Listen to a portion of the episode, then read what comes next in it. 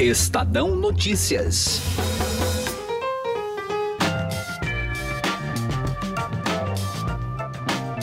Presidente Jair Bolsonaro deve escolher até o fim dessa semana o nome do substituto de Raquel Dodge na Procuradoria-Geral da República.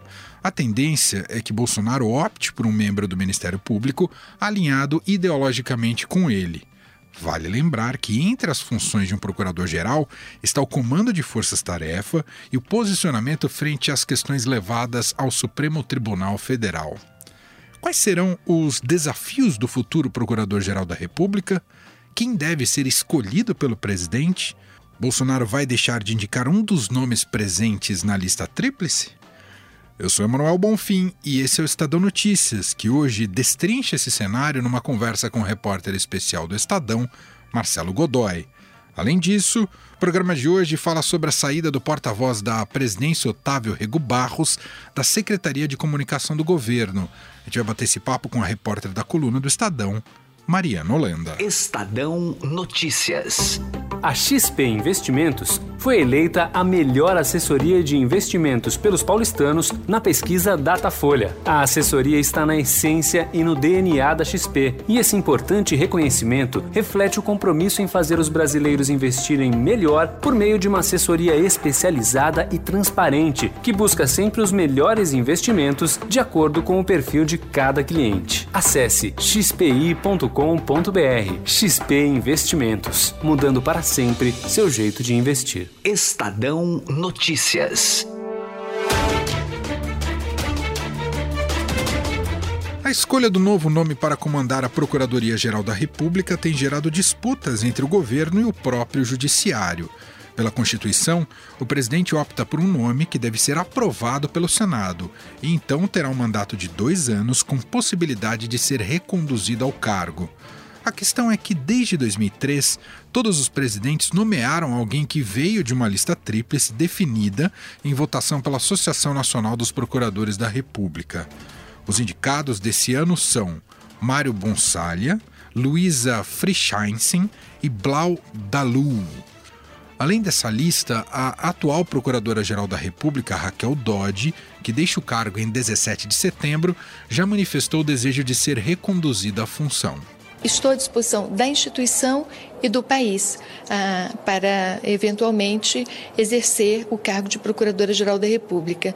É, já passei pelo crivo da minha própria instituição duas vezes é, e tenho um mandato que fala por si.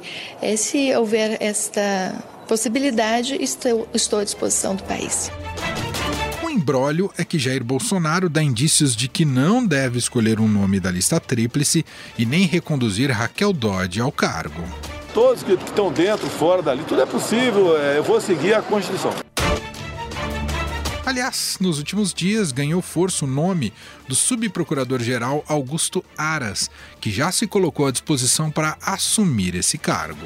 Porque eu não sou candidato por fora da lista, eu sou candidato por dentro da Constituição. E é a nossa lei maior que otorga ao presidente da República a competência privativa para indicar o Procurador-Geral da República conservador e alinhado ideologicamente com Bolsonaro, Aras tem apoio dos filhos do presidente e do ministro da Infraestrutura Tarcísio de Freitas. Repórter especial do Estadão Marcelo Godoy acredita que a questão ideológica deve pesar na escolha. Durante esse começo de governo, é, o presidente Jair Bolsonaro tem demonstrado não só uh, as nomeações que faz, mas também ao expor suas razões, né, é, que esse é o critério principal né?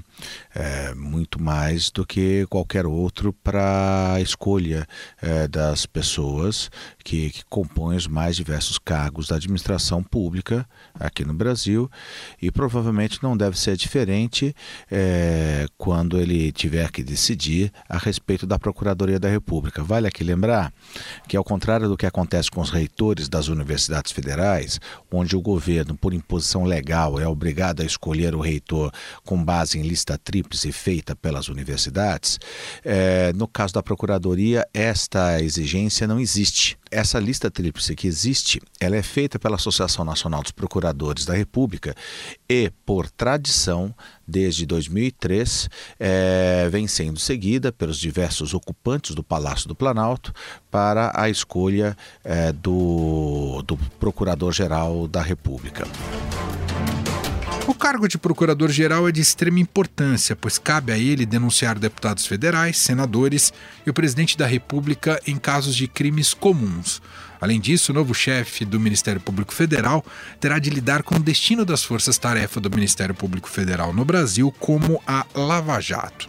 Marcelo Godoy, repórter especial do Estadão, explica que o próximo procurador-geral terá uma decisão importante de como serão compostas essas forças-tarefa.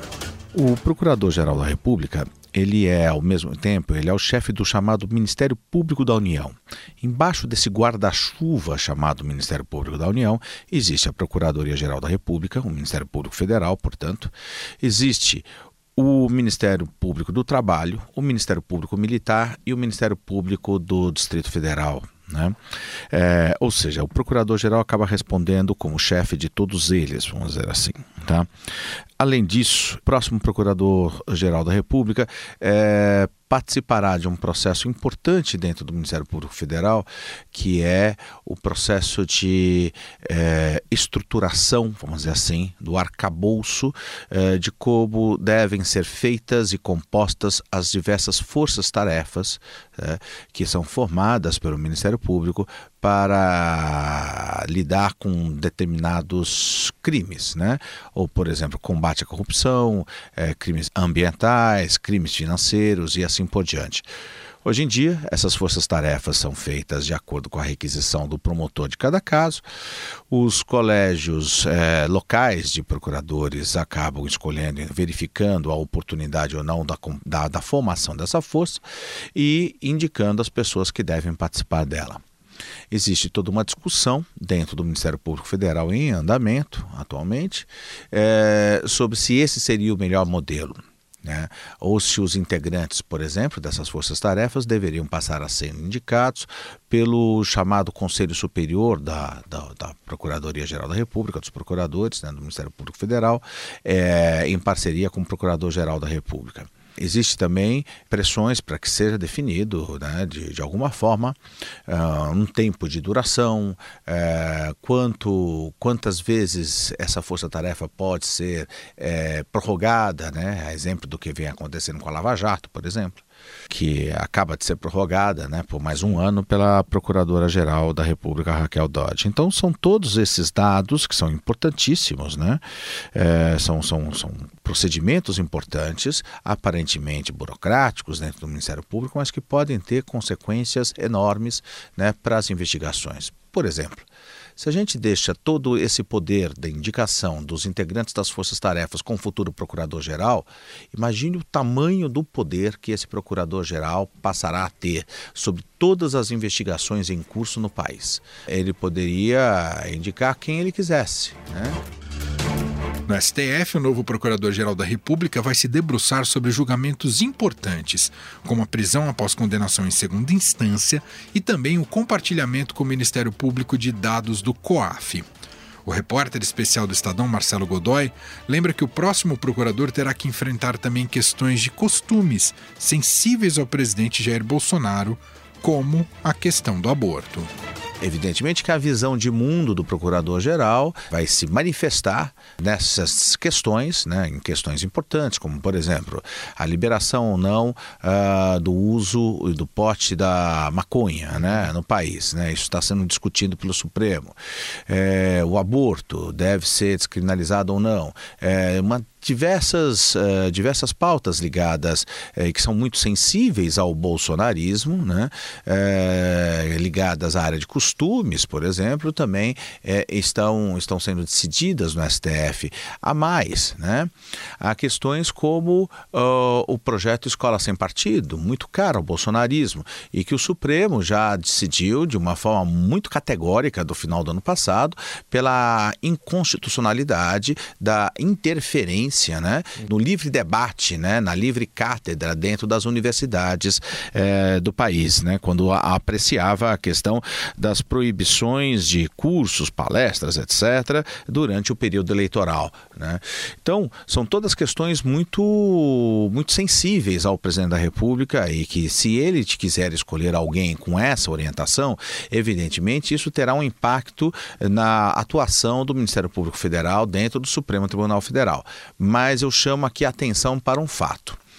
É, o Procurador-Geral da República pode muita coisa, mas como a gente sabe muito bem nas instituições, numa república, né, o mandatário não pode tudo. E o poder do Procurador-Geral da República é limitado dentro da instituição, limitado por alguns aspectos que eu chamaria a atenção do ouvinte, dois deles. Tá? O primeiro, pelo poder do Conselho Superior do Ministério Público. O Conselho Superior é um órgão formado por 10 procuradores, ele está formado já, o futuro Procurador-Geral vai, ele tem assento nesse conselho e vai escolher também o vice-procurador-geral da República, que também tem assento. Mas os outros oito membros não passam pela escolha dele. Desses oito membros, cinco são vinculados ao ex-procurador-geral da República, Rodrigo Janot. Portanto, o novo Procurador-Geral da República terá sim de dialogar com uma corrente dentro da Procuradoria-Geral da República que não conta com a simpatia do bolsonarismo, apesar de ter sido a corrente responsável pela Lava Jato. Né? É, Janot foi um dos principais responsáveis pela Lava Jato, mas para o presidente Bolsonaro ele é muito progressista, muito vinculado a, a uma pauta ligada ao meio ambiente, aos índios, Além do conselho, o outro fator que limita esse poder do procurador-geral é uma questão constitucional, que é o fato, o chamado é, promotor natural, o princípio do promotor natural. Significa uma coisa: vamos dizer que amanhã descubra-se que um determinado político ligado ao bolsonarismo, ou amigo do presidente, ou seja lá o que fosse, uma hipótese apenas, esteja envolvido com é, rachadinha, né? Ou uhum. seja, divisão ali de dinheiro em alguma assembleia estadual, qualquer uma que seja, né? Isso aí seria um caso da justiça estadual, mas se fosse um caso, vamos dizer, ligado à, à justiça federal, né, de primeira instância, uhum isso ficaria com o procurador lá da primeira instância, né? É, qualquer outro delito, ou seja, há um limite, né? Porque isso é distribuído, né? Há casos que são da Justiça Estadual que não vão passar pelo Ministério Público tá. Federal e, portanto, vão ficar lá na Justiça Estadual, e há casos que são de procuradores de primeira instância, né? Que também não vão passar pelas mãos do Procurador-Geral da República. Portanto, o procurador pode muita coisa no Supremo, mas não pode tudo em todo o aparelho judiciário brasileiro.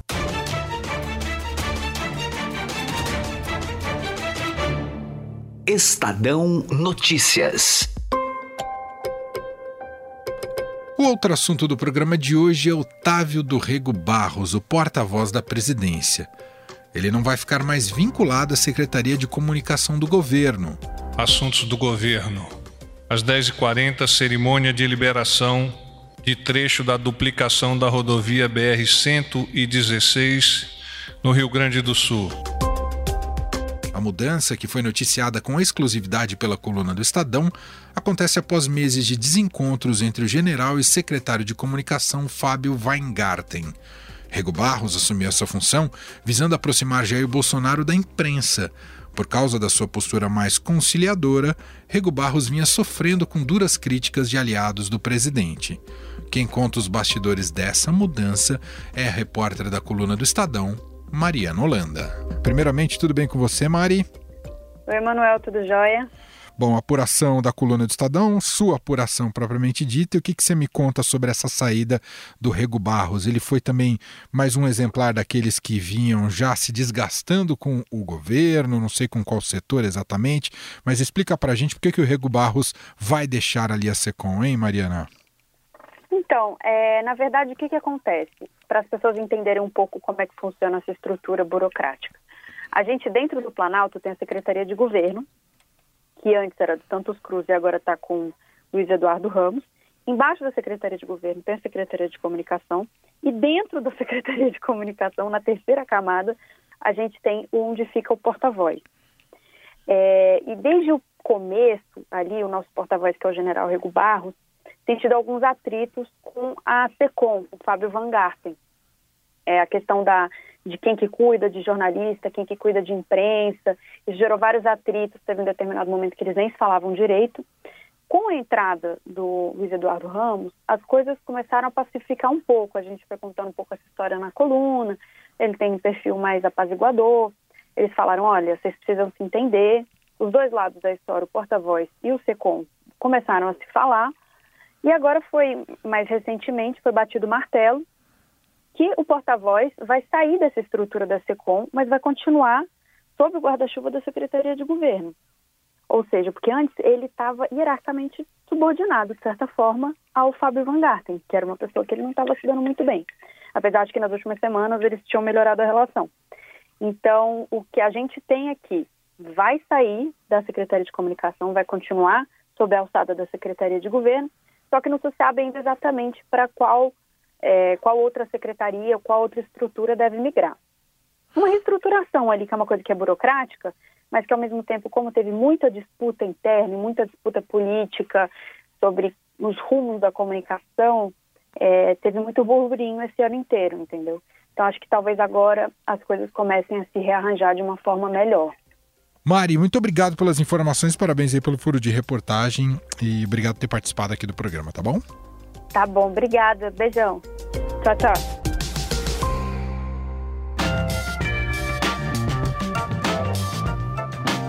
O Estadão Notícias desta quarta-feira vai ficando por aqui. Contou com a apresentação minha, Emanuel Bonfim, produção de Gustavo Lopes e montagem de Nelson Volter. O diretor de jornalismo do Grupo Estado é João Fábio Caminuto. Mande seu comentário e sugestão para o e-mail podcast@estadão.com. Um abraço para você e até mais. Estadão Notícias.